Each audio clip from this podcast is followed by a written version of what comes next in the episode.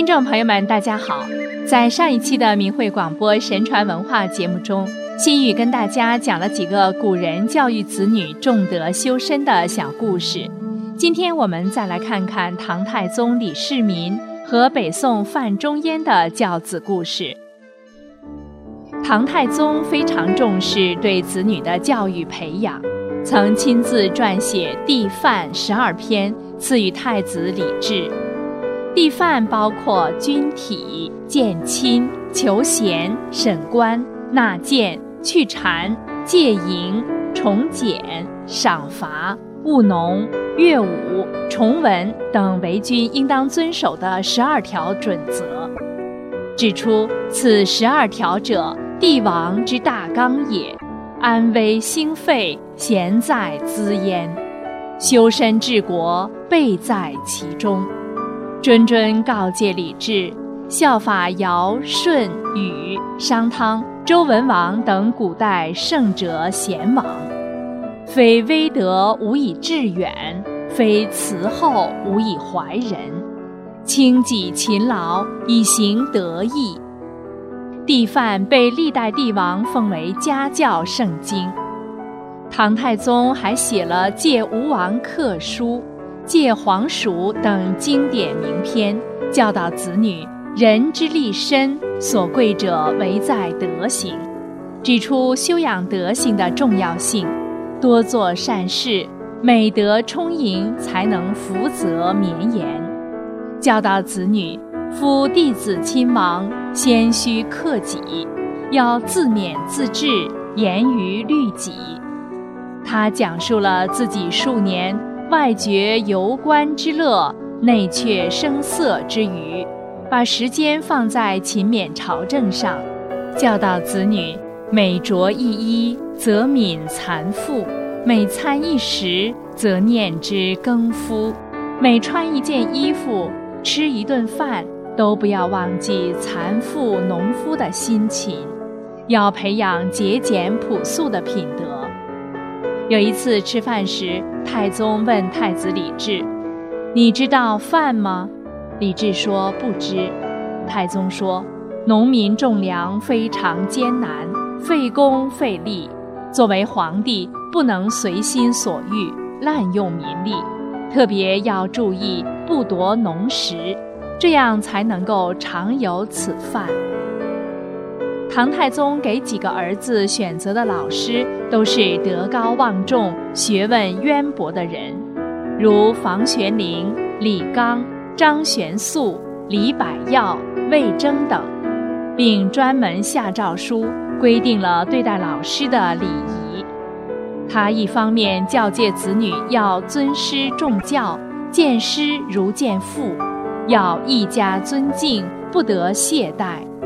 一方面支持老师严格管教，鼓励老师对太子及诸王的过失极言切谏，老师们都能够坚定地履行职责，与唐太宗的理解、支持和鼓励是分不开的。唐太宗非常注意以小见大，深入浅出地进行道德教育，遇事必会，使子女在日常生活中。逐渐培养良好的品质，如有一次，他看到李治在一棵弯曲的树下休息，就教诲他说：“这树虽然弯曲，打上墨线就可以取直成材。做君主的，即使本身并不高明，但是能接受别人的规谏，也可以变得圣明。”见到李治乘船时，太宗就教育他说：“君主是舟。”百姓是水，水能载舟，亦能覆舟。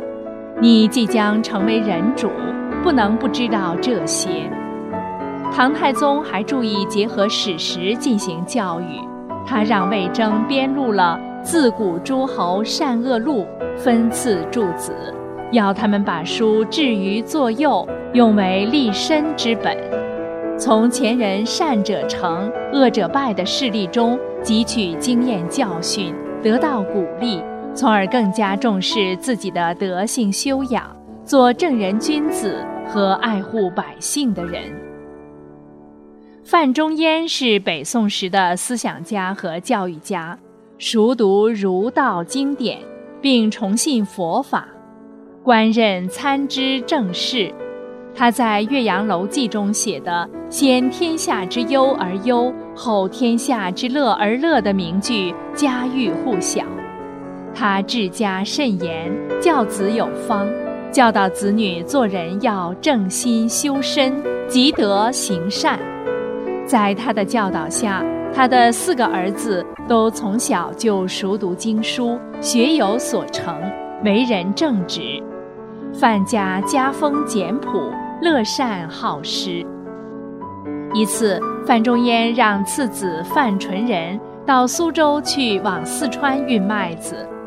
范纯仁碰见了熟人石曼青，得知他因逢亲之丧无钱运旧返乡，故停留在此。范纯仁便将一船的麦子全部送给了石曼青，助其得以还乡。范纯仁回到家中，因无法向父亲交差，所以久久地站立在父亲身旁，没敢提及此事。范仲淹问他道。你在苏州遇到朋友了吗？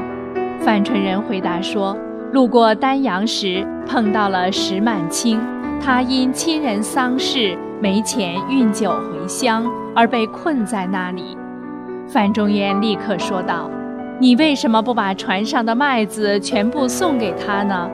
范纯仁回答说：“我已经送给他了。”范仲淹听后对儿子的做法非常高兴。并夸奖他做得对。范仲淹虽然身居高位，俸禄丰厚，但他却不为子女留下钱财，而是全部用于扶危济困了，把乐于助人之仁德传给了子孙。他的长子范纯佑十六岁随父防御西夏，屡立战功，是其得力的助手。次子范纯仁后任宰相，在五十年的为官生涯中恪尽职守。三子范纯礼官至尚书右丞，四子范纯粹官至户部侍郎，受其父言传身教，他们都正义敢言，关爱百姓，以清正廉洁著称，简朴的作风始终从未改变。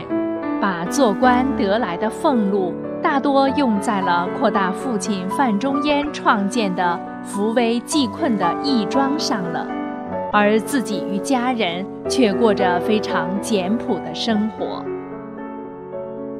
为人父母总想把最好的东西留给子女，古代的家庭教育都是以伦理道德作为教育的最高价值取向的。现代的家长则认为孩子要精一点、自私一点，于是贪小便宜不吃亏的自私教育，潜移默化地侵蚀着孩子幼小的心灵。广州六岁小学生长大要当贪官是他的理想，这样的现实真的要让家长们警醒了。古语说：“积善之家必有余庆。”积不善之家必有余殃，重视子女的道德教育，才是真正为孩子着想。因为德是做人最根本、最本质、最美好的东西，是一切福分的源泉，是留给孩子的最可靠的财富。好了，各位听众朋友们，希望我们连续两期的节目。会对您的教子理念有所启发和帮助。感谢您的收听，我们下次节目时间再见。